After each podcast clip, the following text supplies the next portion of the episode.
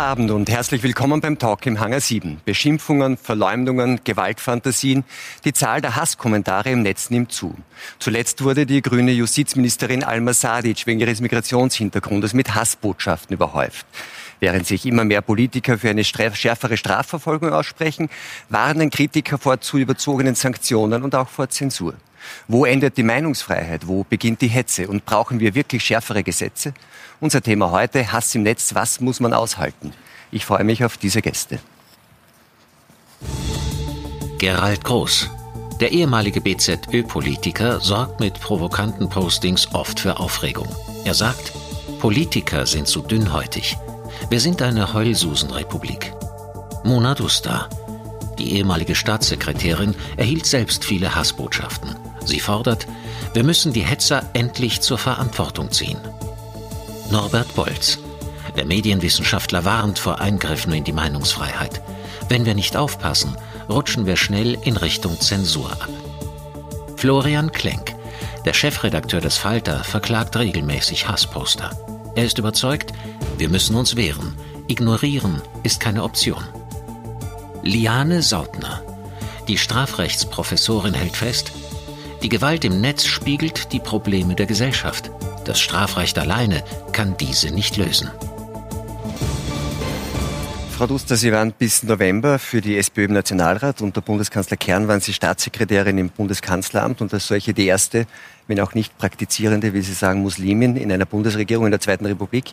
Sie wurden damals im Netz auch ziemlich angefeindet. Ging es um Ihre politischen Positionen oder um Ihre Herkunft? Es ging in erster Linie um meine Herkunft und das war das, was mich besonders gekränkt hat, weil ich mir gedacht habe, was kann ich dafür? Und in Wirklichkeit habe ich immer geglaubt, ich bin in der Mitte der Gesellschaft angekommen bin äh, Rechtsanwältin, äh, immer politisch engagiert und äh, das hat für mich dann in meinem Leben keine Rolle mehr gespielt, welche Herkunft ich habe. Was war und das? plötzlich und plötzlich, wie ich dann Staatssekretärin geworden bin, war das das Hauptthema. Meine Herkunft, äh, Religion, ethnische Herkunft, äh, woher die Eltern kommen und so weiter. Und das hat mich eigentlich schon sehr gekränkt, weil es nicht um meine Kompetenzen gegangen ist und auch nicht darum, was ich kann, was ich einbringen kann. Kann man das irgendwie quantifizieren? Waren das zehn, waren das Hunderte, waren das Tausende? Na, es waren unheimlich viele äh, negative Kommentare. Also ich meine, von Vergewaltigungsdrohungen bis Morddrohungen, da war alles dabei. Sind Sie persönlich in irgendeiner Form gegen Einzelne oder gegen mehrere vorgegangen? Ich bin damals ähm, gegen Heinz-Christian Strache vorgegangen, rechtlich, und habe ihn geklagt auf Unterlassung, weil er falsche Behauptungen behauptet hat und habe diesen Prozess auch gewonnen. Das war gleich zu Beginn, als Sie Staatssekretärin Also ich war, glaube ich, nicht einmal 48 Stunden im Amt und er hat äh, behauptet, ich hätte irgendetwas mit Terror zu tun im Fernsehen. Und äh, das habe ich mir nicht gefallen lassen. Und das war das Einzige, wogegen Sie vorgegangen sind. Hat, haben Sie den Eindruck gehabt, dass das irgendwas mit Ihnen gemacht hat? Hat es Ihr Verhalten geändert? Na, es hat mir sehr viel zu denken gegeben, weil ich es einfach nicht verstanden habe. Ich habe äh, mein, mein ganzes Leben irgendwie versucht, äh, Teil dieser Gesellschaft zu sein, äh, vor allem auch mit meiner Ausbildung. Auch als Rechtsanwältin war immer der Meinung, ich habe es geschafft. Und warum ist das überhaupt dann von Bedeutung? Hat Sie also in dem Sinn dann das überrascht, was jetzt mit Alma Sadic passiert ist bei Ihrer? bei Ihrer das war für Ernennung? mich wirklich äh, so spannend und interessant zu sehen. Diese Geschichte, das, was jetzt Alma Sadic widerfahren ist, war eins zu eins, aber wirklich von der Art und Weise, von den Methoden, von der Form, genau das Gleiche, was mir damals widerfahren ist. Und da war ich eigentlich ziemlich baff, muss ich sagen, weil ich mir gedacht habe, jetzt äh, ist das drei Jahre her. Also Sie hätten geglaubt, es hätte sich was geändert Genau, genau, das ist der Punkt. Ich habe geglaubt, ja, vielleicht war das bei mir damals so, weil das auf mich bezogen war oder weil ich die Erste war mit Migrationshintergrund und dass das vielleicht bei den Nächsten vielleicht nicht mehr so sein wird. Und mit Erstaunen feststellen müssen, dass es nach wie vor so ist und sogar meiner Meinung nach sogar schlimmer geworden ist. Herr Gross, äh, wir haben es schon gehört bei der Vorstellung. Sie halten ja Politiker insgesamt für zu dünnhäutig und äh, reden von einer Heulsusenrepublik. Was genau meinen Sie damit? Naja, wir haben Würden eine Sie sagen, dass, dass, dass Frau Dust eine Heulsuse ist? Es Sie, würde, es ähm, würde nein, weil das wäre falsch, äh, beides in Zusammenhang zu bringen. Das ähm, Schicksal, äh, das, sie, das Ihnen widerfahren ist, bei Ihrer Angelobung, ja, mit, mit, mit, der, mit der Reduzierung auf eth- ethnische Herkunft oder religiöse Zugehörigkeit, ist ja in Wahrheit ein Irrsinn. Das verstehe ich bei der Frau Sadic auch nicht. Man kann sich ja bei der Frau Sadic auch politisch abarbeiten. Da ist genügend da im gelebten Opportunismus. Ich, ich sehe das eher unter dem Eindruck der, der vergangenen Tage, der Heulsusen-Republik, der Erregungsrepublik, wo alles aus dem Ruder geht. Da poste ich ein Foto vom Herrn, vom Herrn Kogler, wie der, der gegen die internationalen Steuerflüchtlinge kämpft, McDonalds, 14 Milliarden Euro Steuerverlust in Europa, dann plötzlich selber bei McDonalds sitzt, kein Biofleisch isst, sondern eher das Ammergütesiegel, das zum Grenzreim ist. Und dann poste ich das in zynisch humorvoller Betrachtung, äh, vielleicht auch äh, grenzüberschreitend zugespitzt, no nah, so ich es auch immer getan. Und dann gibt es plötzlich Solidaritätsbekundungen. Die Kronenzeitung, äh, das Zentralorgan der Hirn- und Zahnlosigkeit in unserem Land, Solidaritätsbürger essen, äh, statt dass man Solidarität übt, zum Beispiel mit jener Frau, die die Frau Sadic als Justizministerin schon zu verantworten hat. Ihre weisungsgebundene Staatsanwaltschaft es zu verantworten hat, dass der Frauenschläger von Montag in Wien, der seine Frau mit, seiner, mit dem Kopf seiner Frau äh, die, die WC-Schüssel äh, zertrümmert hat, dass der dann auf freien Fuß angezeigt wird. Ja, das ist äh, die weisungsgebundene Staatsanwaltschaft der Frau Sadic. Ich habe das bei der Frau Sadic, also dafür auch, Sie, der, das ist die Heilsüßen-Republik, ich habe bei der Frau Sadic auch nicht verstanden was sie für Herkunft hat, das ist mir auch vollkommen egal. Äh, was sie für eine Religion oder Nicht-Religion hat, ist mir auch vollkommen egal. Mich hat die Frau Sadic in ihrer Politik interessiert. Äh, sie hält Brandreden auf den UN-Migrationspakt und jetzt äh, gegen den Migrationspakt oder für die Zustimmung äh, und jetzt muss er es mittragen. Dann hält sie Brandreden gegen die Sicherungshaft und jetzt muss er sich in ihrem Ressort ausarbeiten. Das ist Heuchelei, das ist Opportunismus.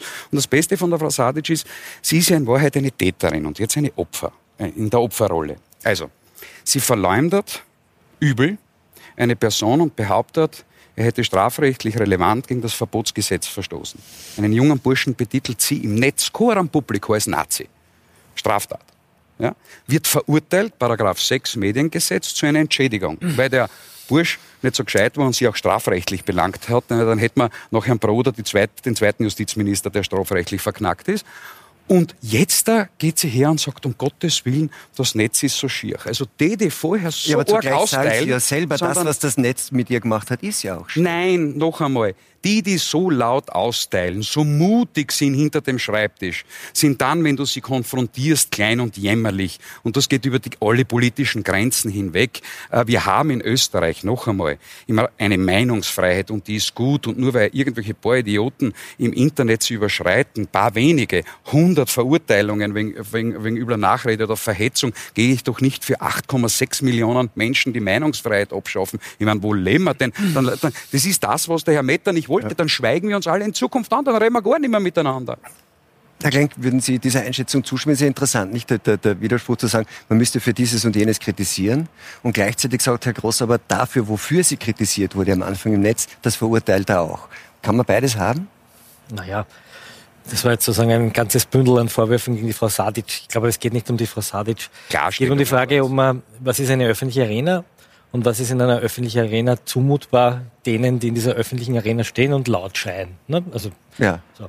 Und viel würde man sagen. Ich würde sagen einmal grundsätzlich viel, weil das ist das Wesen einer lebhaften Demokratie, dass wir da sitzen und äh, wahrscheinlich äh, denken wir beide lang darüber nach, ob wir uns da hersetzen und miteinander diskutieren und äh, vielleicht gibt es dann einen Schlagabtausch oder nicht. Oder wir bleiben sagen, das ist die öffentliche Arena. Der Punkt ist, wann wird die vergiftet? Wann stellt sich dort jemand hinein, der kein Interesse daran hat, dass da Meinungen und, und, und verschiedene Perspektiven ausgetauscht werden, sondern es geht jemand hinein, der durch Lügen, der durch persönliche Diffamierung, der durch persönliche Angriffe aufgrund etwas, was ich nicht verändern kann, nämlich meiner Herkunft, meiner, meiner, meiner, meiner Religion, was auch immer, mich zu diskreditieren versucht und versucht durch Lügen andere Leute aufzuwiegeln, sodass aus dieser Arena ein Hooligan-Stadion wird, wo sich Einzelne im Fansektor äh, anfangen in die Goschen Das muss man dann nicht so. unterscheiden. Aber zunächst würden Sie einmal zustimmen und sagen, ja, wenn jemand in dieser Arena aktiv ist, ein Politiker zum Beispiel, der muss tatsächlich mehr aushalten als andere. Also es gibt den klassischen Fall, Jörg Haider ist äh, ähm, nachdem er vor, was ist jetzt 20 Jahre her, nachdem er die Waffen-SS äh, gelobt hat als besonders heldenmütig, hat der Journalist Oberschlick zu Heider gesagt, äh, jemand, der so etwas sagt, ist entweder ein Nazi oder ein Trottel. Und der wehleidige Jörg Haider hat daraufhin den Oberschlick verklagt und hat gesagt, ich bin also kein Trottel. Und der Europäische Gerichtshof für Menschenrechte hat das sogenannte grobe Klotzurteil gesprochen und hat gesagt, lieber Herr Haider, wenn du dich in Grumpendorf ins Bierzelt stellst und die Waffen-SS lobst, dann darfst du nachher nachher nicht, äh, jetzt übertreibe ich es ein bisschen in die Hose machen, wenn jemand dich einen Trottel nennt. Das musst du aushalten. Also das hat auch, das, der, der, der EGMR also hat auch gesagt, ihr müsst, ihr Politiker, ihr müsst, ihr müsst mehr, mehr aushalten. So. Jetzt gibt es aber Bevölkerungsgruppen, die keine Politiker sind. Und vor allem gibt es auch Menschen, die keine Journalisten mehr sind oder keine Leute, die in der öffentlichen Arena normalerweise stehen, weil wir in einer sogenannten redaktionellen Gesellschaft leben, wo jeder ein Verleger ist, weil er einen Facebook-Account hat. Mhm. Und jetzt können auf einmal Menschen, die es nicht gewohnt sind, in der Öffentlichkeit zu reden, die sitzen jetzt zu Hause äh, in ihrem Schlafgewandel vor ihrer Tastatur oder, oder äh, sprechen was in die Kamera hinein, ich nenne jetzt keine Namen, und schimpfen ins Netz. Und manche davon äh, machen daraus ein Geschäft und andere wiederum checken nicht, dass sie das für ein Millionenpublikum möglicherweise machen, weil sie geteilt ja. werden von ihnen. Aber es geht ja dann, so. es geht ja dann schon äh, darum, Jetzt, wer beschimpft wird, nicht? Und es, wir reden heute ja. in erster Linie darüber, müssen Politiker mehr aushalten, weil es waren ja auch die Anlassfälle. Und da wollte ich Sie fragen, Herr Bolz, ist es so, und der Klang stimmt Ihnen zumindest einmal aufs Erste zu, zu sagen, wer sich da hinstellt, der muss auch tatsächlich mehr aushalten. Die Frage ist nur, wie weit geht das? Was muss er alles aushalten? Ich muss ganz offen gestehen, dass ich die äh, Diskussion äh, gar nicht so recht verstehe, einfach deshalb, weil ich finde, die Sache ist ziemlich klar. Und alles, was bisher gesagt äh, wurde, bestätigt eigentlich auch, dass wir uns alle einig sind und alle vernünftigen Menschen sind sich einig, äh, dass es Grenzen der Meinungsfreiheit gibt, genau da, wo es um persönliche, also um üble Nachrede geht, um Verleumdung und ähnliches mehr. Dazu gibt es allerdings Gesetze. Äh, und ich finde es großartig, wenn ich das richtig verstanden habe, wie Sie hier damit umgehen, dass Sie nämlich, wenn irgend möglich und wenn Sie diese Möglichkeit haben, der juristischen Einklagbarkeit bestimmter übler Nachreden, dass Sie das dann auch praktizieren. Das sollten viele machen. Äh, denn es ist ja unzweifelhaft so, dass im Netz unendlich viel geschieht, was einfach unerträglich ist.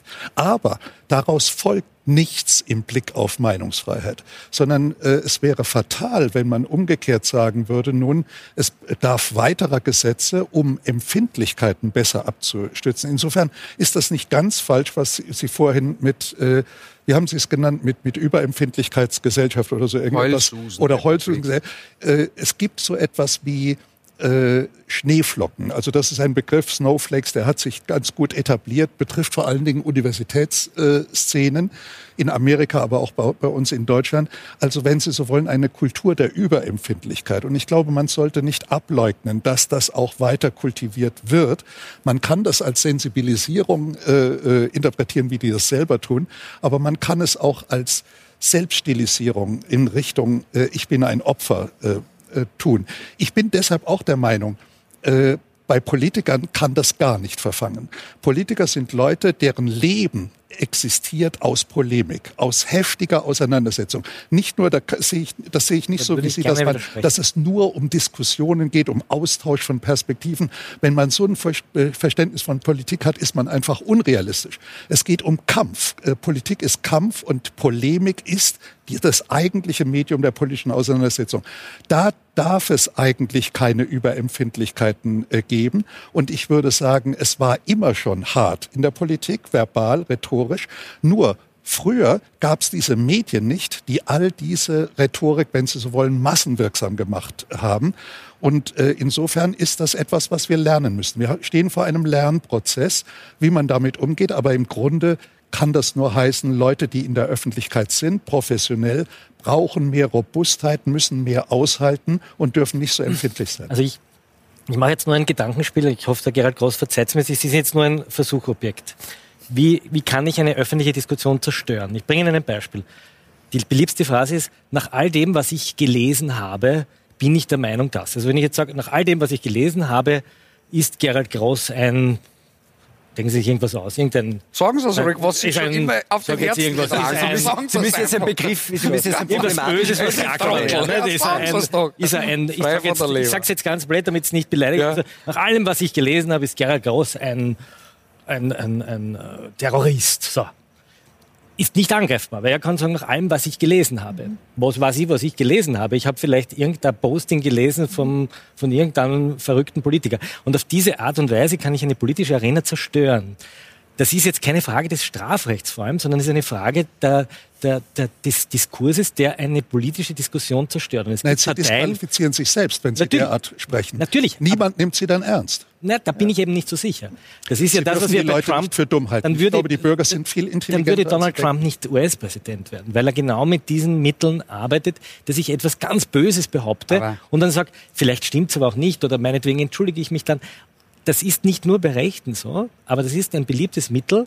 Und wenn Sie von den Snowflakes sprechen, es ist auch ein beliebtes Mittel einer, einer extremen linken Szene, Leuten einmal was zu unterstellen mit gewissen Tricks. Und da müssen wir vorsichtig sein, aber weil Herr das Dr. eine Kling, Diskussion kaputt Das ist aber keine, das ist aber keine ähm, gottgegebene Geschichte der letzten 13 Jahre durch die sozialen Netzwerke ja, etc. Aber es verstärkt. Die sozialen ja, Netzwerke, nein, die sozialen Netzwerke nicht einmal verstärken. No, die sozialen Netzwerke machen es nur sichtbarer. Ich erinnere an das Jahr 2000, 4. Februar war es. 80.000 Menschen skandieren durch die Wiener Innenstadt Widerstand, Widerstand, Haider an die Wand. Erschießt Haider und Schüssel. Von Ihnen habe ich damals, glaube ich, nicht gehört, dass sie sich distanziert hätten, obwohl sie damals politisiert wurden. Aber jetzt Zeit. müssen wir genau das, das haben nicht das ist, das ist alles, das, das haben alles kein Problem. Ja, und Ihnen, trotzdem genau diese Rhetorik, trotzdem sage ich, Ihnen habe ich nicht gehört, das. Die freie Rede, die freie Rede. Das ist genau der Schmäh gewesen, den ich jetzt vorhin angesprochen habe. Die freie Rede ist mir dennoch wichtiger. Die freie Rede ist mir dennoch wichtiger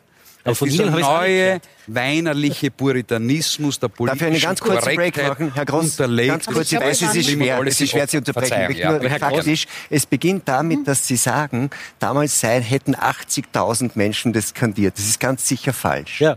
Und der zweite Schritt ist, dass Sie sagen, und von Ihnen habe ich nicht gehört, dass Sie was dagegen gesagt haben.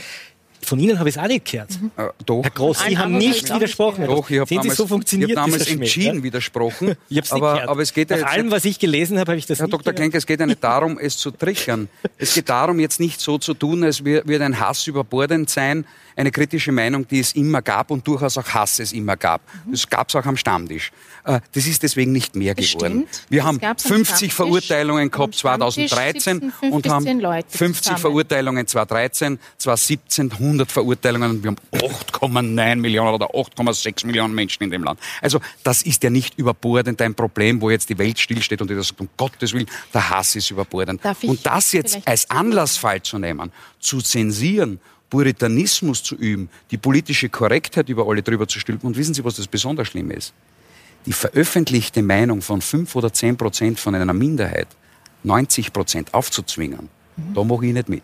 Sie müssen jetzt noch das Wort Pharisäertum sagen. Das, das kommt schon noch, keine Sorge. Mit Heuchler und Pharisäer. Herr Klenk, ich möchte, zuvor noch, möchte zuvor noch was aufnehmen, was Herr Bolz gesagt hat, und dann Sie zwei weitergehen. Ja. Nämlich, weil ich habe den Eindruck gehabt, da haben Sie nicht zugestimmt. Äh, Herr Bolz sagte letztendlich, mhm. bei Politikern verfängt das alles gar nicht, weil Sie haben eigentlich eine, eine naive äh, sagen, Vorstellung von Politik im reinen, fast akademischen Argumente- und Gedankenaustausch. Er sagt, nein, Politik ist Kampf. Nein. Und im Kampf gelten andere andere Regeln? Also ich finde allein schon der Begriff Kampf ja, ist äh, ähm, ein falscher Begriff in dem Fall, weil Politik ist ein, ein nehme also einen Austausch von Argumenten, einen Wettbewerb von Ideen, von Argumenten. Ähm, und ich würde solche Begriffe gar nicht verwenden in dem Zusammenhang. Ähm, und Politik darf nicht so ausarten, dass wir überhaupt keine konstruktive und sachliche Debattenkultur mehr haben. Es geht sehr wohl um Diskussionskultur. Und da sehe ich schon eine Entwicklung, wo unsere Diskussionskultur äh, vor Jahren äh, eine bessere war und sich zunehmend verschlechtert. Ja?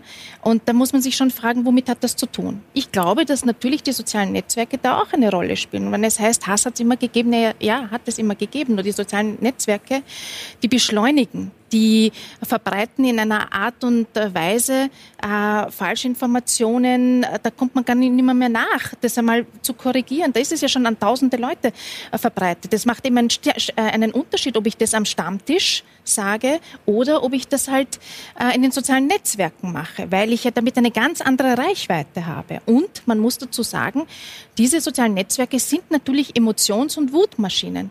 Je provokanter ich bin, desto mehr Likes habe ich, mehr Kommentare habe ich, größere Reichweiten habe ich. Also das heißt, das ist ein Geschäftsmodell, ja. Also das heißt, diese negative ja, Emotion wird bewusst eingesetzt, um höhere Reichweiten zu bekommen. Herr Groß säße nicht hier, wenn das nicht so funktionieren würde. Hm? Das ist ein Geschäftsmodell. Gerald sitzt als ehemaliger BZÖ-Chef da, glaube ich. Politik als Kampf? Nicht als Politiker. Nein, ich, der Politik ist natürlich der Kampf um die bessere Idee. Und natürlich kann Politik sozusagen auch ein Kampf auf Argumente, ein Streit sein. Und es muss, es muss möglich sein, dass man sich harte Dinge in den Kopf sagt. Aber das, was, was ich davon unterscheiden würde, ist erstens die persönliche Diffamierung ist die persönliche Diskreditierung mit falschen Fakten, nicht die harte Kritik. Ähm, und das Zweite, was wir beim Kogler-Fall sehen, ist das Hineinschleichen in den Raum des Privaten. Und ich glaube, das ist sehr, sehr... Ist, schauen wir uns das kurz an. Punkt, Schau, schau, schauen wir uns jetzt einfach kurz an, äh, was da der Gerald Groß produziert hat. Mein lieber Herr Kogler, es ist kein Problem, wenn Sie sich bei McDo den Wamst vollschlagen. Guten Appetit. Wünsche ich künftig es ist das elende Pharisäertum der Heuchler. Gegen Müllberge kämpfen und selbst dazu beitragen. Immer wieder sind Politiker im Internet Häme und scharfer Kritik ausgesetzt. Gerald Groß etwa teilte diese Woche dieses Foto von Vizekanzler Werner Kogler beim Essen eines Burgers in einem Fastfood-Restaurant und warf dem grünen Chef Heuchelei vor müssen sich Politiker einer Partei, die gegen Fleischkonsum und Wegwerfprodukte wettert, auch die öffentliche Kritik privater Handlungen gefallen lassen? Oder überschreiten Postings wie diese eine Grenze? Also jetzt werden wir uns wahrscheinlich einig sein, dass, wir, dass das nichts ist, wo wir von Hass im Netz sprechen würden, oder? Und trotzdem ist, ist das Problem, dass, sozusagen, wenn man so will, der höchstpersönliche Lebensbereich eines Menschen, über wenn er essen geht, irgendwie an die Öffentlichkeit also gezerrt wird. Ist das, also erstens, aber das muss er aushalten. Also anders als Groß sagt, ist ja hier keine Doppelmoral zu sehen, weil jeder, der den Werner Kogler kennt, weiß, dass der so sitzt in Lokalen und äh, auch gerne mal was isst. Das, was da passiert, ist nicht Hass, es ist gehässig. Es ist, es ist gehässig, weil ich einen Menschen, der Politiker ist, keinen, keine Privatsphäre im öffentlichen Raum mehr zugestehe. Und das zerstört etwas. Das zerstört das Vertrauen der Politiker darin, dass sie auch einen Raum haben, in dem sie Menschen sein können.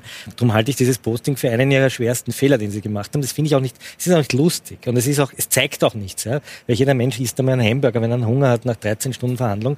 Sondern was da passiert, ist das, was wir in den britischen Boulevardmedien sehen, eine absolute Respektlosigkeit gegenüber einem Individuum, das sagt, ich bin zwar im öffentlichen Raum, ich bin dort tätig, aber ich esse jetzt dann meine Wurstsemmel oder meinen Burger und ich will jetzt mal zehn Minuten eine Ruhe haben. Wir fotografieren die Politiker auch nicht beim Schmusen und beim Küssen und wir lauern ihnen auch nicht am Badestrand auf. Und das ist gut so, dass wir das nicht tun, also, sondern es okay. gibt die öffentliche Arena und es gibt den, die Privatsphäre. Sie hätten das wahrscheinlich auch nicht gern, wenn man sie ja. in irgendeiner privaten Situation ja. äh, Herr Dr. Klenk, Herr Dr. Klenk. Und also ich erinnere, ich erinnere, an die Badehosenfotos vom Capri-Urlaub des Karl-Heinz Grasser. Ja, ja? ich falsch. Ich erinnere an die, die, Schmuddelgeschichten, die alle abgedruckt haben über seine damalige Freundin mit dem schweren Verkehrsunfall. Also nicht ja. päpstlicher sein als der Papst, weil damit sind wir gleich wieder beim, beim Pharisäertum. Nicht schon wieder ich erinnere, ich erinnere, ich erinnere, nein, schon wieder, nicht schon wieder die Rhetorik. Nein, jetzt, ich habe Ihnen zugehört. Ich habe Ihnen aber zugehört.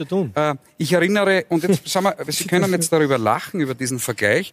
Ich erinnere über die genüssliche Verbreitung äh, des Eingriffs der Privatsphäre, wie ein ehemaliger österreichischer Vizekanzler im illuminierten Zustand Korruptionsfantasien entwickelt hat mit der sogenannten russischen Oligarchennichte mit 16 Kameras.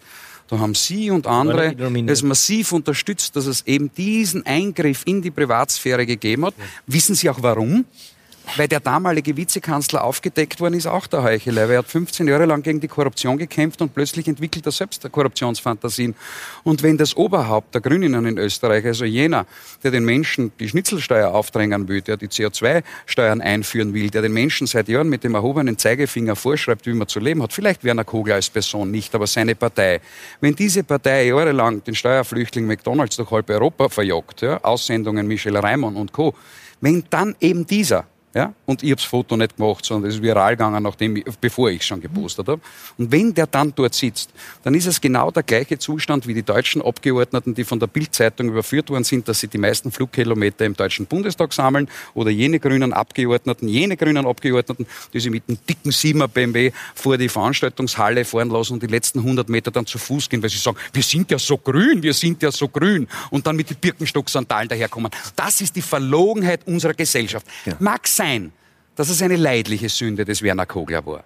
Aber dieser Bürger dient als Beispiel für das, was Politiker reden und was sie handeln. Che soll buchen, Saint-Tropez ja. fliegen, Novomatic ja. kritisieren, bei Novomatic lass, lass, lass, lass, lass, Sie klingen schon wie ein richtiger grüner Politiker. Lass mal kurz, lass mal ja, kurz belehrend, gell? Ja, ja. Lass mal kurz die anderen auch kaum reden. Zu, kaum Aber ich wollte schon immer mal mit Ihnen diskutieren ich, ich, ich würde dann, ich würd dann trotzdem gern die, die Sache dahinter nochmal anschauen, nämlich Herr Klenk sagt, ähm, das ist nicht hasst, das kann man nicht judizieren, das hat nicht mit Strafrecht zu tun, aber es irgendwie, es verdirbt das politische Klima, wenn man die höchstpersönlichen Lebensbereiche von Politikern nicht respektiert. Essen gehört wahrscheinlich dazu. Würden Sie da auch sagen, aber er weiß es ja, er muss es aushalten? Eigentlich ja. Äh, ich denke, äh, das ist eine sentimentale Vorstellung von Politik, äh, dass es dann doch so einen privaten Raum gibt, der unberührt ist. Politiker sind also Politiker, die hochrangig sind, sind Celebrities. Und Celebrities sind prinzipiell, wenn Sie so wollen, den Paparazzitum ausgesetzt in jeder Form. Äh, das ist bitter, das gebe ich zu, aber ich glaube, jeder, der in die Politik geht, weiß im Grunde, was ihm da äh, blüht. Aber zu diesem konkreten Fall, der mir vollkommen neu war, äh, da geht es ja offensichtlich um den Vorwurf der Heuchelei. Und das ist nun alles andere als unter der Gürtellinie. Das ist sogar ein sehr probates Mittel, konkrete Politik zu betreiben. Was bedeutet nämlich Heuchelei? Heuchelei ist der Unterschied zwischen einer offiziell proklamierten Ethik und der eigentlich selbst gelebten Ethik. Volltreff. Und das ist das, der, ein wesentlicher Punkt in der Kritik an bestimmten anderen Politikern anderer Parteien. Denn das sehen Sie rechts wie links. Das ist kein äh, Privileg der Linken, dass man anders lebt, als man es propagiert. Also dieses berühmte äh, äh Wasserpredigen und Wein trinken denken, was ja, wenn man so will, fast biblisches Alter hat, diese Metapher, äh, das ist ein typisches politisches Verhalten und jeder Politiker hat natürlich das Recht, das bei den anderen zu inkriminieren und es öffentlich zu machen. Ja. Und insofern ist Heuchelei alles andere als ein zu inkriminierender Tatbestand. Im Gegenteil, ich würde sagen, da Political Correctness als Thema schon angesprochen worden ist, das ist sogar die einzige Möglichkeit, Political Correctness wirklich mal aufzusprengen, indem man diejenigen, die das propagieren, wenn es denn gelingt, als Heuchler entlarvt. Mhm. Das ja, muss man allerdings können. Gerade Werner Kogler, ich, ich lasse mir das einreden, wenn Sie jetzt irgendeinen äh, Anti-McDonalds-Aktivisten haben, aber gerade Werner Kogler ist ein schlechtes Beispiel dafür, weil das, das ist der Letzte, der Political Grünen. Correctness gelebt hat. Mir geht es da um was anderes. Es gibt äh, das Europäische Gerichtshof für Menschenrechte hat das berühmte Caroline von Monaco-Urteil gesprochen. Und er hat gesagt, es gibt auch für Celebrities, sogar für die Jet-Set-Prinzessin aus. Monaco, das Recht, im öffentlichen Raum privat zu sein. Und ich glaube, wenn wir uns das absprechen, auch wenn wir Celebrities mhm. sind, begeben wir uns eines letzten Restes einer menschlichen Dignitas, einer Würde. Und da würde ich sehr aufpassen. Ich halte es nochmal für was anderes, wenn man sagt, äh, Rainer Kogler geht zu McDonalds oder man sieht ihn dort nur sitzen. Aber das Bild, wo er hineinbeißt, mhm. ist, hat etwas Gehässiges das ist für mich naja, aber ich habe ja nicht eingebissen. Aber gut, jetzt sage ich Ihnen, ich möchte da noch einen kleinen Gedanken dazu ja. führen. Ich habe mein Büro in der Wiener Innenstadt und da gehe ich jeden Tag an einem Edelitaliener vorbei, dem Fabius. Und eine Zeit lang saßen dort in der Auslage ihre Parteifreunde vom BZÖ, von der korruptesten Partei der österreichischen Republik. Oh. Es gibt keinen Kärntner ja. Landesrat, der nicht strafrechtlich verurteilt wurde vom BZÖ. Diese Partei hat die Hypopleite zu verschulden, die Telekom-Affäre zu verschulden. Ihr wart die korrupteste Partei in diesem Land und Jörg Haider würde heute vor Gericht sitzen. Mhm. Und dort saßen jeden Tag die BZÖ-Politiker im Champagnergläschen mit, mit der rosa Schallkrawatte mhm. und haben die Puppen tanzen lassen. Mhm es wäre ein leichtes gewesen, vorbeizugehen und sie in ihrem privaten Glücksmoment, wo sie sich endlich sozusagen, wie Sie es sagen würden, an den Futtertrögen gelabt haben, zu fotografieren, ins Netz zu stellen. Und jeden Tag haben wir gedacht, jetzt mache ich es. Und dann bin ich vorbeigegangen und gesagt, nein, Sie haben auch ein Recht auf ja, Privat. aber jetzt haben Sie es Herr Westenthaler. Aber jetzt haben Sie es eh ja gehässig. Genau. Jetzt haben Sie es ja gerade genau. gemacht. Nur um diese Verlogenheit, wenn wir schon, wenn wir schon von Verlogenheit reden, ja, wenn wir schon von Verlogenheit reden, ja, Sie nehmen mir schon die Arbeit ab. Genau. Also wenn wir schon von Verlogenheit reden, würde ich doch sagen, kehren Sie doch einmal vor Ihrer eigenen Tür. Schau, ja, von ja, meiner Sie, eigenen Sie bluten sich auf, wenn einer ein Fleischlaberl isst. Aber Sie, sind jetzt, ja, ja, aber, aber Sie haben jetzt natürlich auch äh, das Mittel, so wie es der Herr Bolz genau. gesagt hat, das Mittel, das Mittel des Vorwurfs der Heuchelei als, als Mittel der berechtigten Kritik angewandt. Richtig. aber bei mir ist das dann eine Hetzerei. Aber, das ist, ein Unterschied, aber es ist trotzdem ein Unterschied, ob ich das Foto zeige und diese Person oder ob Sie es nur sagen oder ob ich es pauschal Im als Fernsehen. Kritik übe. Wissen Sie was, Also wenn es es in Zukunft Comic-Hefterl ist gescheitert, dann haben wir gar keine Fotos mehr Es- von ich- Politikern. Und am besten wir schweigen uns in Zukunft überhaupt an und die politische Auseinandersetzung findet Na, schweigen tun wir hier immer nur kurz, immer nur Das dann, während die eine- anderen reden. Frau, Frau Dutzer noch kurz, aber das wollte ich, Ja. Kammerl. Also diese Frage, die jetzt aufgekommen ist mit Heuchelei, Glaubwürdigkeit, ich meine, spricht überhaupt nichts dagegen, das zu thematisieren Hm. und zu sagen, okay, da vertritt jemand Positionen, lebt nicht danach. Das ist ja auch vollkommen in Ordnung. Um das geht's ja nicht. Ja? Es geht um was ganz anderes. Es geht darum, dass man ein Foto dieser Art macht und, äh, und sich fragen muss, was löse ich damit aus? Ja, also ist abgesehen davon, dass es jetzt gehässig ist, ja, aber was war die Intention dahinter? Und heutzutage, wenn ich das quasi jetzt ins Netz stelle, dann kann ich davon ausgehen, dass der so mehr oder weniger jetzt vogelfrei im Netz ist und äh, dass da eine Hasslawine in Wirklichkeit auf einen zukommt. Und das muss einem schon bewusst sein. Was löse ich damit aus? aber das ist interessant, Sie würden differenzieren. Sie sagen, es ist berechtigt in der Sache, aber ich sollte es nicht tun, weil dann andere mit Hass darauf reagieren könnten. Naja, es muss einem klar sein, was löse ich damit aus und was bedeutet das Aber das würde letztlich? natürlich Das, Kritik das ist, eindämmen. glaube ich, die unmöglichste Forderung, die es überhaupt gibt, dass Leute, die sich äußern, die Äußerung unter die Bedingung stellen, dass sie sich überhaupt äußern.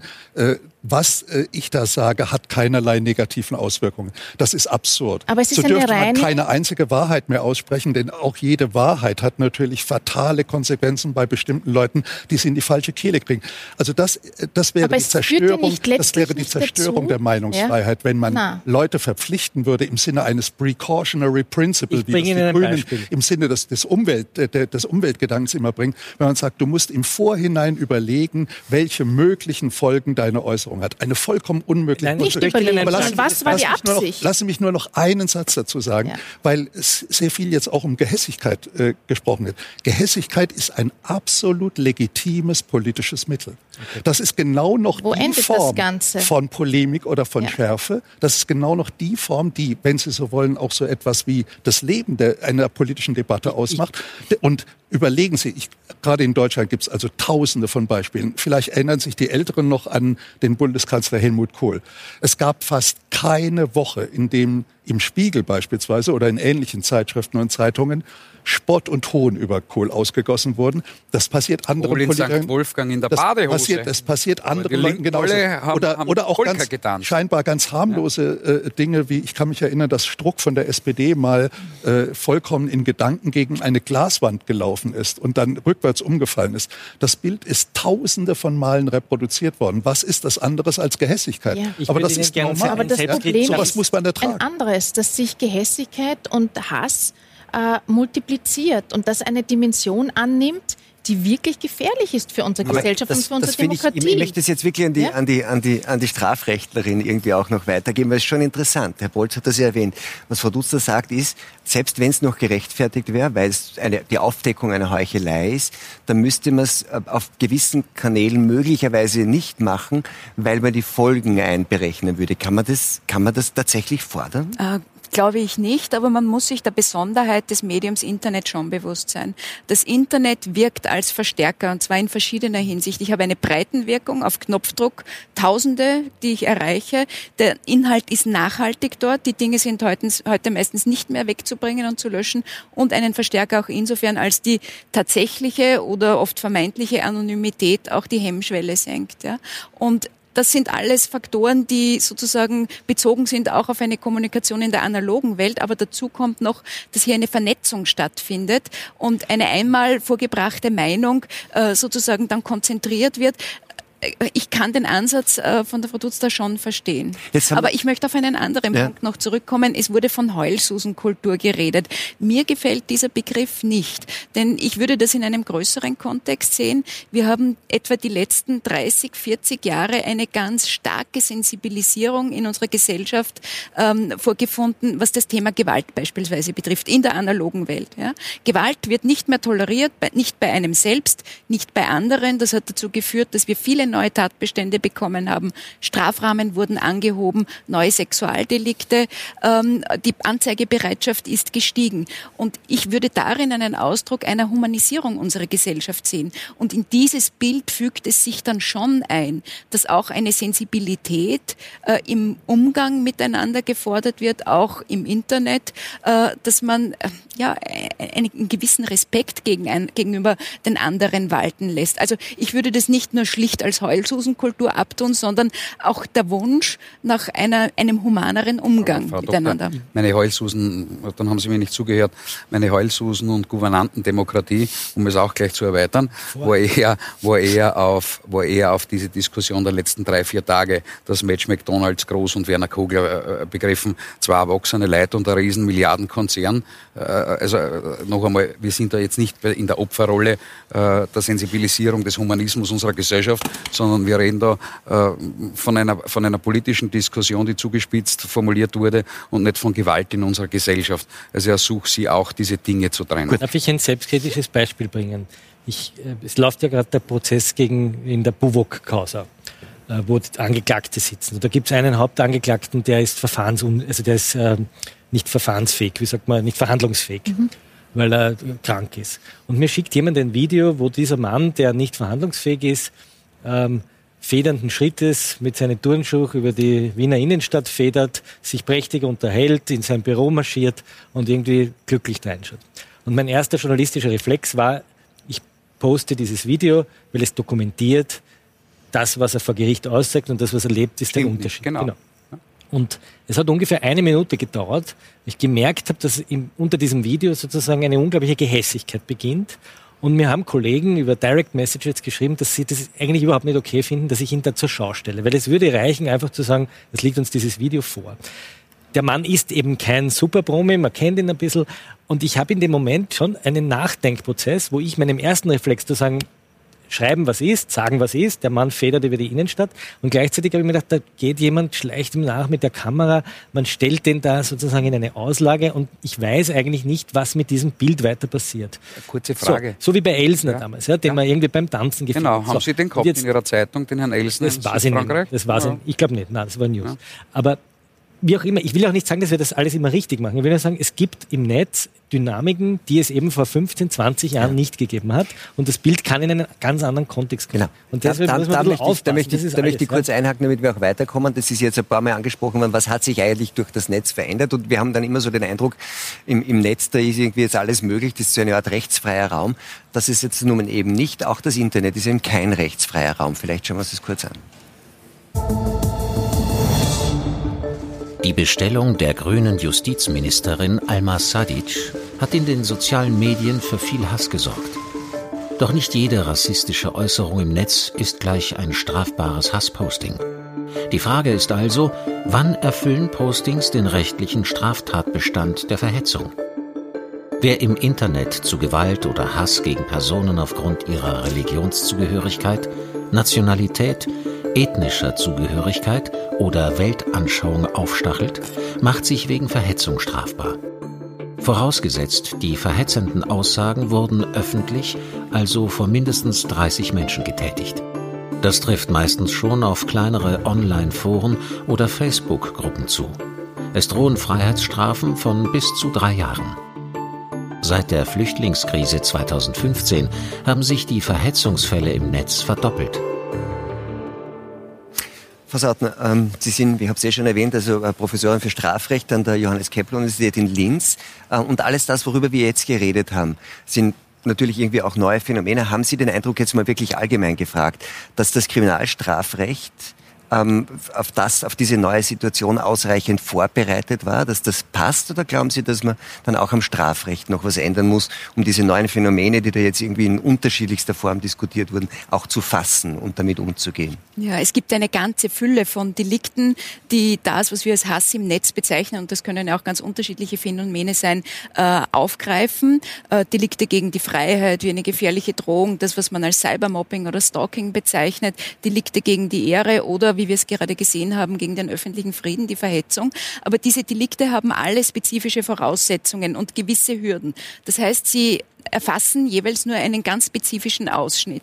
Äh, bei den Erdelikten kommt dazu, dass sie in den ganz überwiegenden Fällen Privatanklagedelikte sind, was bedeutet, dass ähm, der Privatankläger das Kostenrisiko trägt, ja, äh, wenn der Fall anders ähm, als mit einer Verurteilung endet. Und das hindert natürlich sehr viele. Was man sich fragen kann, ist, erfasst das Strafrecht, und es wird immer vom fragmentarischen Charakter des Strafrechts gesprochen, den richtigen Ausschnitt dessen, was wir als strafwürdig erachten. Und ich glaube, ein Ansatz. Wie würden Sie diese Frage beantworten? Äh, diese Frage kann man nicht einfach beantworten, sondern das braucht wirklich eine. eine Nein, aber gibt es Punkte, gibt es Bereiche, wo Sie sagen würden, Sie haben ja die Erfahrung und Sie sehen, ja. was also passiert? Also ich würde jedenfalls, und das findet sich etwa auch im Regierungsprogramm, äh, die Privatanklagedelikte äh, umstufen zu Ermächtigungsdelikten zumindest, so dass diese Damit der Kostenlast das und die Ermittlungstätigkeit von Arzt wegen ähm, durchgeführt wird. Ja. Ähm, das wäre etwas, wo ich jedenfalls ansetzen würde. Eine Kritik, äh, die ich auch schon lange an diesem neuen Tatbestand des Cybermobbings übe, ist, dass ja eine, ein mehrfaches Tätigwerden, zumindest mhm. dem Wortlaut nach, nötig ist und ein einzelnes Posting, ähm, das eine Ehrverletzung in einem größeren Forum darstellt, darstellt, noch nicht ausreicht. Ja? Also ich glaube, es gibt ein paar Schrauben, an denen man drehen kann. Ähm, was man aus meiner Sicht berücksichtigen muss, ist das Schädigungspotenzial auf Seiten derer, die davon betroffen sind. Wir, äh, von allen wird offenbar jetzt Dickhäutigkeit erwartet, aber es gibt ja Studien, die das ganz genau auch beleuchten und die zeigen ähm, emotionale, psychische Belastungen von Menschen, die von einem Shitstorm betroffen sind, bis hin zu psychosomatischen Auswirkungen. Ich denke, das darf man nicht einfach negieren. Da sind wir natürlich sehr stark in Ermessensfragen drinnen, nämlich auch in der Frage, sagen, wie robust kann und muss man sein in einer Gesellschaft, die sich eben verändert, ja, aber, zum Beispiel aber durch digitale Das ist Medien, ein? Wertewandel, der hier stattfindet. Ja? Das Strafrecht schützt die Interessen in der Gesellschaft, die für ein friedliches Zusammenleben unter den Menschen unbedingt zu respektieren sind. Der Punkt ist nur, die Ansichten darüber, welche Interessen das sind, die ändern sich im Laufe der Zeit. Ich habe vorhin das Beispiel der Gewalt gebracht. Hier hat eine Sensibilisierung stattgefunden. Äh, bei den, beim Thema Hass im Netz ist es eher die technische Entwicklung, die eine Kommunikation möglich macht, die wir vorher nicht gehabt haben. Und auch da ist die Frage zumindest berechtigt, müssen wir nachjustieren. Aber das ist immer so, oder? Man kriegt was Neues, nämlich diese Kommunikationsmöglichkeiten und dann wird irgendwie was, was wir hatten, nämlich eine Art von Kultur, wird dann irgendwie, kommt vielleicht ja. unter die Räder. Ist so. Ja, oder? ja nur, nur weil es etwas Neues ja. ist, rechtfertigt das einen neuen Straftatbestand noch nicht. Hm. Sondern es geht wirklich, also nur das Phänomen für sich macht noch keine Strafwürdigkeit aus, sondern wir müssen also wirklich das, schauen, glaub, das ähm, Problem ist, ist tatsächlich das Interesse in einem friedlichen menschlichen Zusammenleben gefährdet. Ich glaube, das, was Sie gerade gesagt haben, hat doch eines deutlich gemacht. Wir haben im Grunde sehr, sehr viele Handhaben des Rechts, zu all diesen Problemen. Aber was, ich glaube, die Amerikaner nennen das Enforcement of the Law nennen. Also wie kann man ein Gesetz, das da ist, auch wirklich wirksam äh, machen? Da steckt das Problem. Ich glaube nicht, dass wir irgendwelche neuen Gesetze bräuchten, so wie Sie das gerade haben aufführen lassen. Das reicht doch völlig aus. Ich glaube, es ist auch ein Missverständnis zu denken, ein verständliches Missverständnis.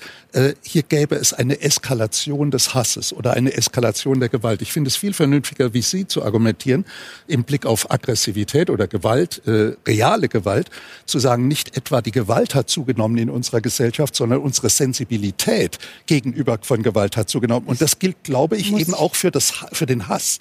Ich glaube nicht, dass die Gesellschaft hasserfüllter ist als früher.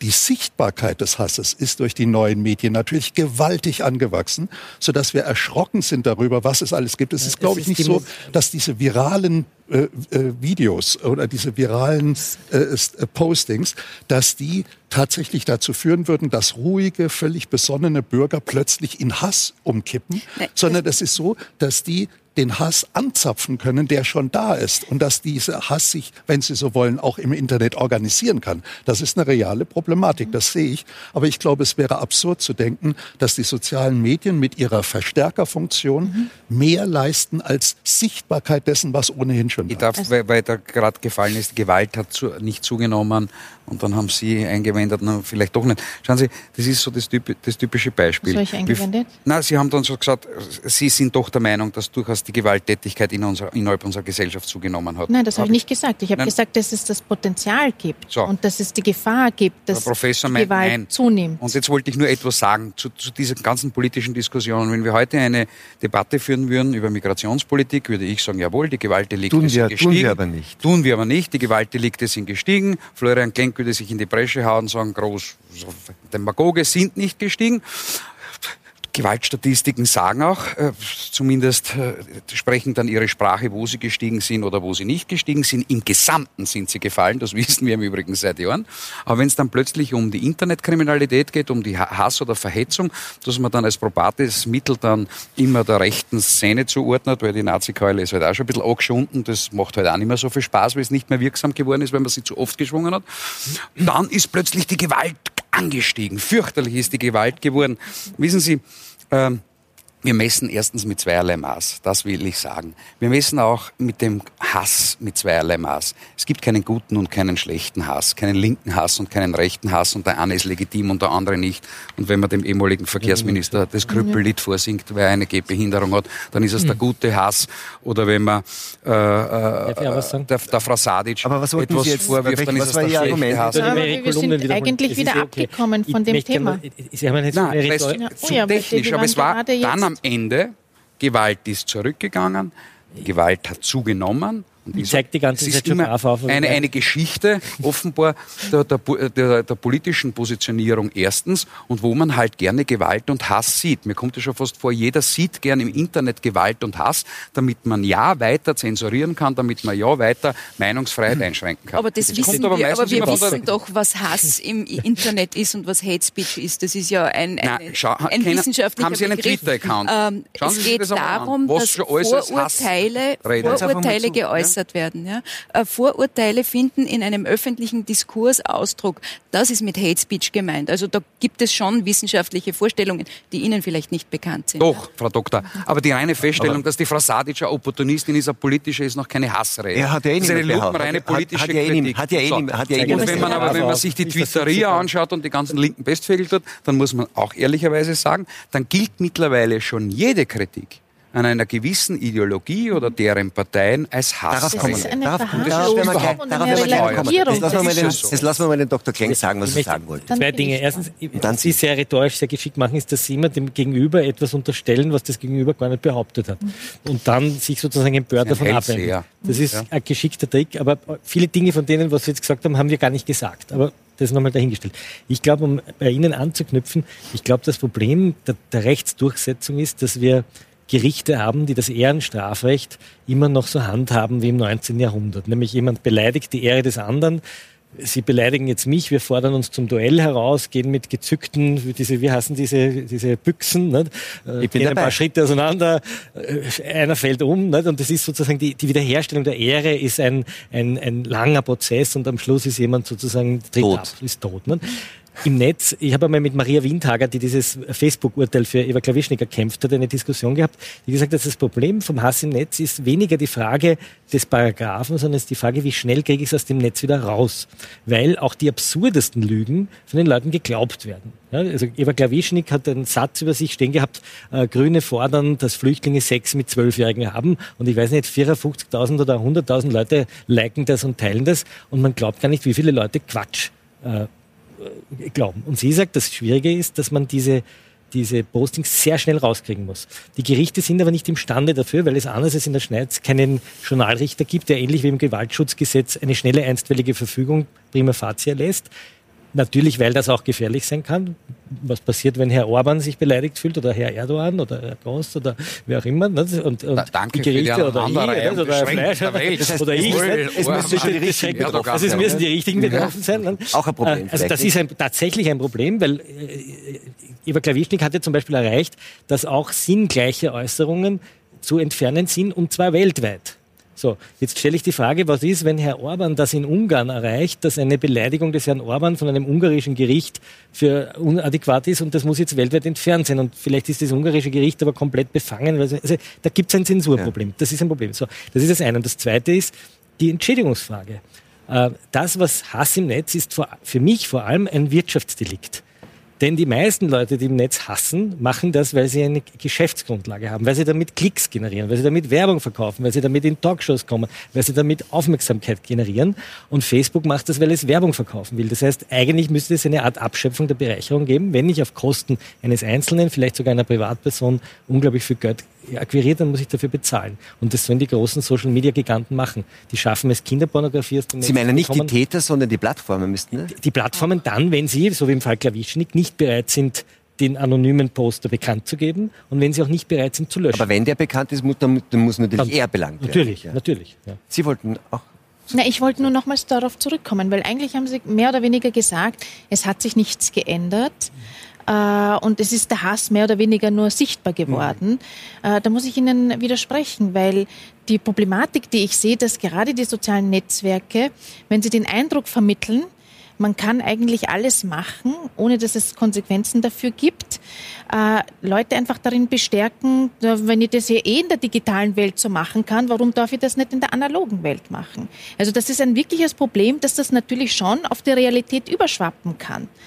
Ähm, und, und, und daher sehe ich das nicht sowieso, äh, so wie Sie, dass das äh, alles eigentlich beim selben geblieben ist. Und noch dazu kommt dazu, dass ich der Meinung bin, dass es in diesen sozialen Netzwerken eine äh, Radikalisierung viel einfacher ist und stärker ist, weil natürlich durch die Algorithmen sich die Menschen in Echokammern befinden. Und wenn ich, wenn sich Menschen heute in rechten Foren die ganze Zeit bewegen und sage ich jetzt einmal die ganze Zeit nur äh, gewisse Dinge anklicken und liken, dann bekommen sie das auch nur zu sehen. Und das radikalisiert.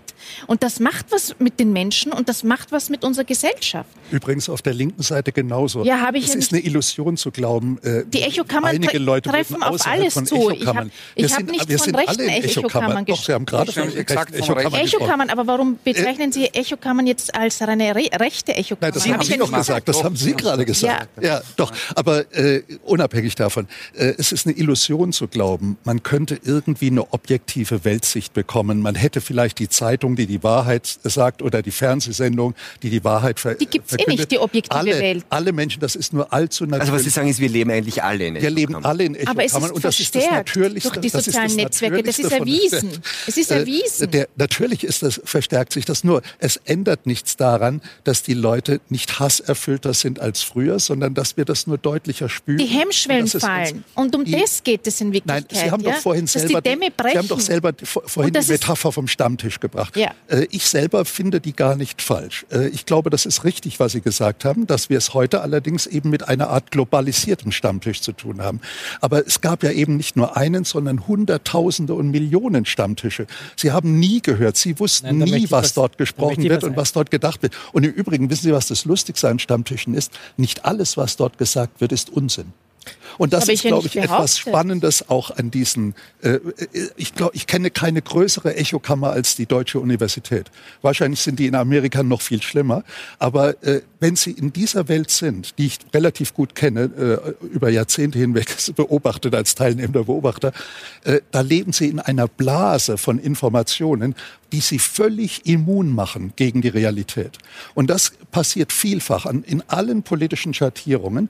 Und das wäre allerdings jetzt eine Aufgabe einerseits für Wissenschaftler und andererseits für Journalisten, da in diese Blasen mal hineinzustechen und sie platzen zu lassen, statt sie weiter zu fördern. Ja und, und es gibt mittlerweile, es gibt mittlerweile, es gibt leider Gottes mittlerweile eine Fülle von auch Wissenschaftlern, von Journalisten wusste man das schon länger, aber es gibt eben mittlerweile auch eine Fülle von Wissenschaftlern, die nicht nichts anderes machen als Gefälligkeitswissenschaften. Es geht, ja, es geht ja in der Filterblase ja. nicht nur darum, dass man sich einseitig informiert, sondern ein Phänomen im Netz ist ja, dass man, um gehört zu werden, immer lauter und radikaler wird.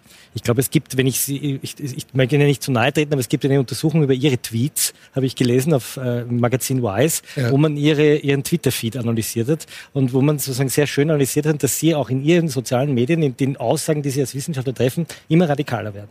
Im Nämlich? Laufe der Zeit. Nämlich? Äh, ich kann Sagen Sie, mal was ich, kann Sie im Detail, ich, kann Sie, ich habe den Artikel auf Wise Sie haben gelesen. das nur gelesen. Haben Sie nicht vorhin gesagt, man sollte nicht so argumentieren, ich habe gelesen das? Nein, die Analyse Ihrer Tweets Schauen Sie, Sie, Lassen Sie mich zu Ende sprechen. Kann man nicht das, diesen Punkt einfach mal aufspießen? Sie äh, argumentieren ja. von dieser Voraussetzung, die Rechten sind dadurch charakterisiert, dass sie andere denunzieren, indem sie Formeln bringen, wie ich habe gelesen das.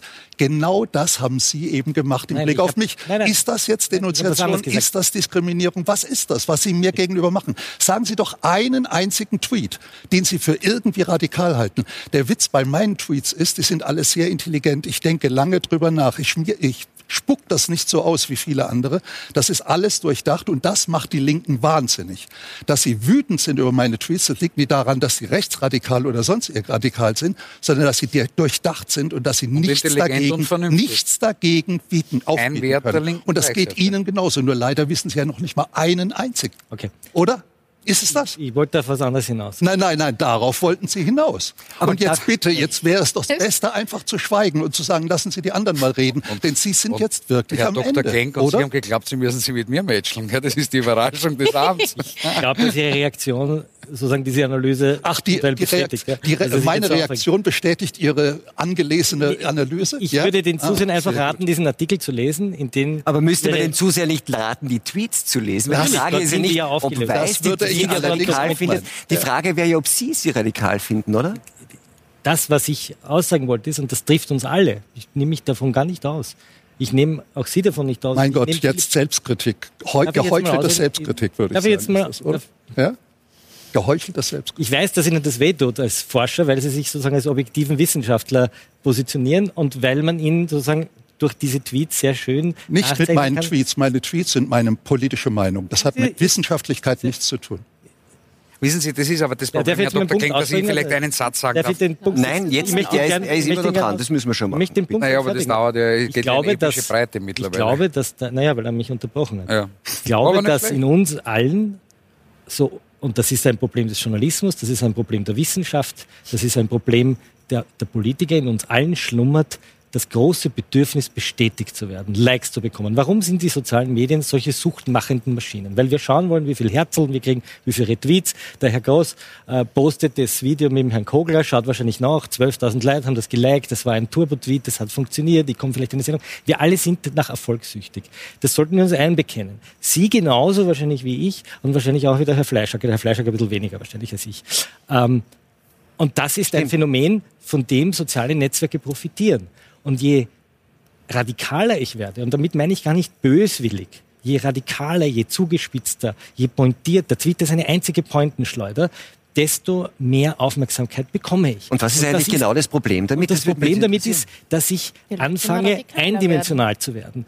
Ich sage jetzt nicht mal radikal, sondern ich werde eindimensional. Ich werde einseitig. Ich suche nur mehr Applaus. Ich dulde keinen Widerspruch mehr. Genau das, was Sie beschrieben haben mit den Snowflakes. Ich werde, ich werde beleidigt, wenn mir jemand eine andere Meinung entgegenspricht. Wenn ich Sie kritisiere aufgrund Ihrer Tweets oder einer Analyse, die ich ja, gelesen habe im Magazin Wise, gehen Sie sofort in die Luft, weil Sie einen Widerspruch bekommen Nein, ich, in den sozialen Netzwerken nicht deshalb. Sie haben mir ja nicht widersprochen. Sie können mir ja nicht widersprechen, weil Sie nichts wissen. Sie wissen gar nichts. Sie haben irgendetwas gelesen und genau das Argument gebracht, das Sie vorhin zu Recht verurteilt haben, andere Leute fertig machen, indem man sagt, ich Mach habe gelesen. Da, natürlich Nein. nichts anderes hatten Sie im Sinn. Ich habe gesagt, dass es eine Analyse Ihrer Tweets gibt, die Ihnen nachweist, anhand Ihrer Tweets, Nachweis, woher dass, wissen Sie das dass Sie, weil ich es gelesen, ein, weil ich es gelesen habe. Dann das heißt Sie doch wenigstens ein paar Tweets gelesen haben, oder? Wollen Sie mich jetzt ausreden lassen?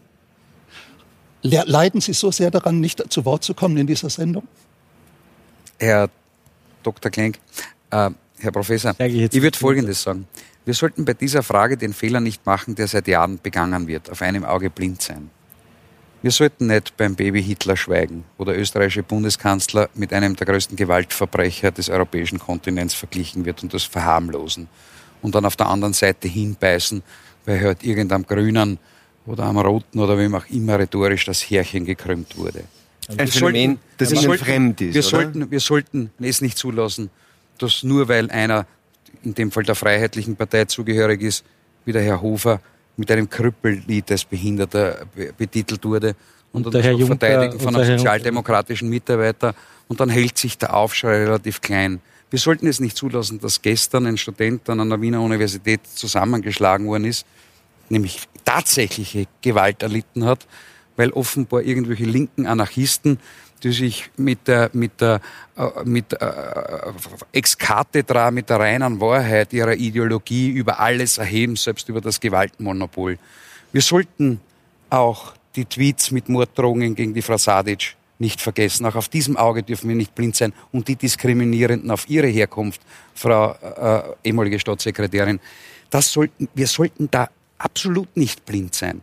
Aber wir sollten auch nicht vergessen, dass wegen einigen wenigen in dieser Gesellschaft, wegen einigen wenigen, wegen vielleicht 80, 50, 100, sollen es 3000 oder 5000 sein, wir nicht die Meinungsfreiheit von 8,6 Millionen oder 40 Millionen im deutschsprachigen Raum einschränken und einen neuen wer? Puritanismus und eine neue aber, aber, aber, aber, Nur weil offenbar eine politische Linie rhetorisch nicht Groß, mehr begabt ist, ist sondern die Sie haben gerade gesagt, wir sollten nicht die Meinungsfreiheit der, der anderen 8 Millionen Wo einschränken, äh, wegen von, weiß ich nicht, 50, 80, 100 Idioten. Wenn wir heute jetzt die Sendung abtragen, Schauen wir nach Nein, Twitter hinein, ich werde als, als Goebbels Junior bezeichnet, er wird kritisiert, wer zu freundlich Wenn Sie mich nicht ausreden lassen, würde ich lieber Sie abdrehen als die Sendung. Das heißt, Sie haben den Eindruck, oder, oder, oder es hat irgendwer den Vorschlag gemacht von gesetzlichen Regelungen, die die Meinungsfreiheit einschränken? Die Frau Sadic ist Justizministerin und will neue gesetzliche Regelungen. Sie hat jetzt zwei Dinge gemacht.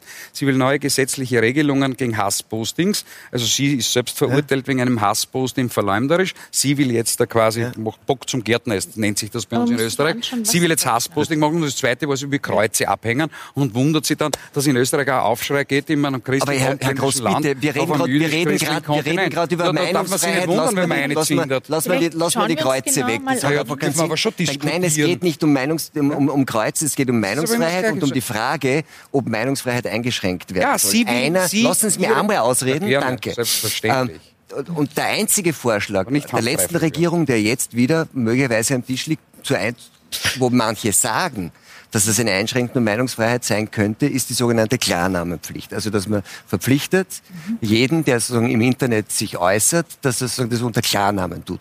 Da sagen manche, das wäre tatsächlich eine Einschränkung der Meinungsfreiheit, weil man die Leute dazu verpflichtet, weil man dann Leute, die irgendwie was befürchten müssen und man muss gar nicht irgendeinem Unrechtsregime sein, dass sie für ihre Meinungen dann irgendwie belangt werden, weil man ihnen, denen dann die Meinungsfreiheit nimmt. Wie aber eines ja, na, selbstverständlich, aber wenn wir die Klarnamenpflicht einführen, Sie da sind Sie dann schon dafür. Na, wissen Sie warum? ich bin immer der Meinung, ich bin immer der Meinung, wer eine, Mein wer eine Meinung vertritt, der soll auch dazu stehen, mit seinem Gesicht, mit seinem Namen. Ich tue es auch jeden Tag selbst und das seit mehreren Jahrzehnten in der aktiven Politik jetzt als Kommentator. Aber wie ist die entstanden, die Klarnamenpflicht?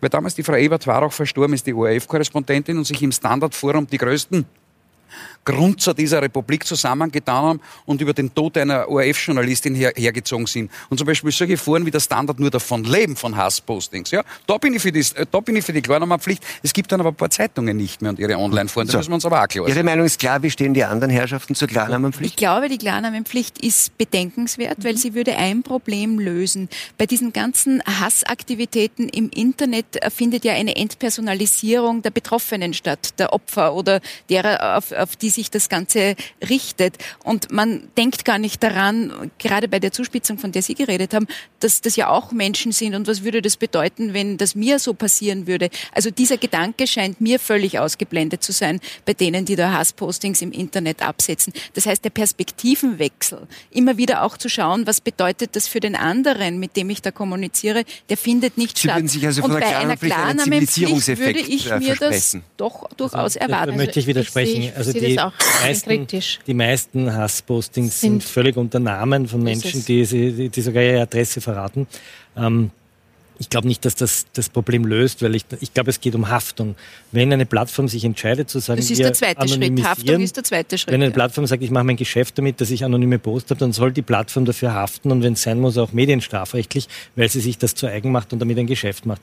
Ähm, bei manchen, ich sage jetzt bei manchen, würde ich sogar für ein Vermummungsgebot eintreten. Ne? Schauen Sie den Herrn Groß also an. Sind Sie für oder gleich? Äh, ich muss ganz ehrlich sagen, ich habe umgedacht. Äh, ich war früher auch Ihrer Meinung, äh, dass man unbedingt mit offenem Visier, Name, möglichst auch Bild auftritt, so wie ich das selbstverständlich auch mache. Ich habe aber in den letzten Monaten oder Jahren umgedacht. Und zwar einfach deshalb, weil ich bemerkt habe, dass viele Menschen ernsthaft äh, Repressionen ausgesetzt werden. Und das kann hingehen bis zum Jobverlust, wenn sie ihre Meinungen frei äußern. Wären wir in einer Gesellschaft, ich kann jetzt nur von Deutschland sprechen, ich hoffe, bei Ihnen ist es viel besser. Äh, bei uns ist es, gibt es wirklich schon lange ein Klima, dass Leute, die bestimmte Meinungen zu bestimmten Themen äußern, äh, wirklich hart rangenommen werden. Und das kann, wie gesagt, bis zum Verlust des Jobs führen oder auf jeden Fall zur Zerstörung der Karriere. Äh, das, was äh, ich heute äußern kann, kann ich äußern, weil ich pensioniert bin. Ich bin kurz bevor ich pensioniert wurde äh, von Präsidenten meiner Universität bestellt worden, um Auskunft zu geben über meinen Twitter-Account. Äh, er war sehr nett und hat mir, äh, hat mir nur die Instrumente gezeigt, wie man im Mittelalter gesagt hätte. Er hat gesagt, keine Angst, wir machen nichts und so weiter. Aber es war ja vollkommen klar, hätte ich das im Alter von 35 gesagt, also als meine Karriere gerade gestartet äh, wurde, äh, wäre sie zu Ende gewesen. Und äh, ich glaube, das geht vielen Leuten so. Und es genügt, dass es fünf, sechs Fälle gibt, die bekannt werden, um andere einzuschüchtern. Und das ist, glaube ich, das Problem. Nicht alle, die ohne Klarnamen arbeiten, produzieren Hassbotschaften. Äh, das, was die aber dann mitteilen wollen, ist oft wie soll man sagen, nicht stromlinienförmig und ist nicht politisch korrekt in vielen Fällen. Und äh, sie schützen sich durch ihre äh, Anonymität vor diesen Repressalien. Und das, das sollen sie auch dürfen. Und das sollten sie eigentlich auch, auch dürfen, ja. Ich bin der Meinung, dass die Hemmschwellen so gesunken sind, dass äh, viele Menschen, wenn sie Hasskommentare absetzen, das unter ihrem vollen Namen machen. Ähm, und ich sehe die äh, Klarnamenpflicht äh, kritisch, weil ich der Meinung bin, ähm, es muss auch die Möglichkeit in der Demokratie geben, auch anonym sein zu können, wenn man anonym ist. Das heißt ja nicht, dass man dann äh, ohne strafrechtliche Konsequenzen Hasskommentare absetzen kann. Weil wenn ich heute den anzeige und äh, die sozialen Medien auffordere, ähm, oder die Polizei in dem Fall ähm, auffordere, nämlich die Userdaten offenzulegen, müssen die die Userdaten offenlegen. Also das heißt, es gibt dir die Möglichkeit, äh, quasi Leute auch zu belangen, mehr oder weniger, auch wenn sie sich halt hinter der Anonymität verstecken. Dazu brauche ich keine Klarnamenpflicht. Das heißt, da sind Sie beim Herrn Bolz. Die Leute müssen die Möglichkeit haben, unter dem Schutz der Anonymität möglicherweise Unliebsames zu sagen, aber wenn das heißt, sie strafrechtliche Grenzen überschreiten, dann werden, so sind sie belangbar? Also wenn sie in Wirklichkeit äh, hetzerisch sind, äh, Hass verbreiten, dann kann man sie sowieso strafrechtlich belangen und jemand sie anzeigen. Schaden, ja? der angerichtet wird, ersetzen, finde ich. Aber ich, ich glaube, das, das, das ist der Punkt. Wer hat das ökonomische Risiko äh, von einem ungerechtfertigten Shitstorm oder von einer Beleidigung? Na, der, der ihn ausgelöst hat, würde ich jetzt mal sagen, hat, nach meinem der, der ihn der, der, also wenn ich in einem, wenn ich sagen wir, ein Stadionbetreiber bin und ich gebe jemandem das Mikro in die Hand und der darf jetzt durch das Mikro äh, verleumderische Tatsachen sagen und ich sage aber nicht, wie der heißt, dann muss der, der ihm das Mikro in die Hand gedrückt hat, zumindest irgendeine Form von Haftung haben. Erfüllungsgehilfen Haftung haben oder er muss irgendeine Form von. Äh, Aber das haben die er, und das haben sozialen die. Netzwerke, weil die sozialen sein. Netzwerke müssen, äh, wenn das gemeldet wird, auch innerhalb einer bestimmten Zeit diese Hasskommentare oder auch die Fake News auch löschen. Ja, sie Facebook, tun es nicht. Facebook weigert sich, das ja, ist ja der Punkt. Ja, aber sie tun es nicht so konsequent, wie sie es tun sollten. Ja, aber das liegt aber vielleicht daran, dass nicht alles Fake News ist, was Sie, Herr Dr. Klenker, Ja, aber da ist zum Beispiel ein Vorschlag von der Frau Ministerin Sadic gekommen, nämlich, dass gerade diese sozialen Medien, die ihre Sitze ja irgendwo haben, zumindest einen Zustellbevollmächtigten in Österreich haben soll. Das finde ich ist eine wie, wie ein prinzipiell genau gute Idee. Ich möchte diesen seltenen Moment der Einigkeit in dieser Runde nutzen, mich bei den beiden Damen und den drei Herren für die diese Diskussion zu bedanken. Ähm, schönen Abend, Ihnen auch einen schönen Abend und bis zum nächsten Donnerstag beim Talk im Hangar 7.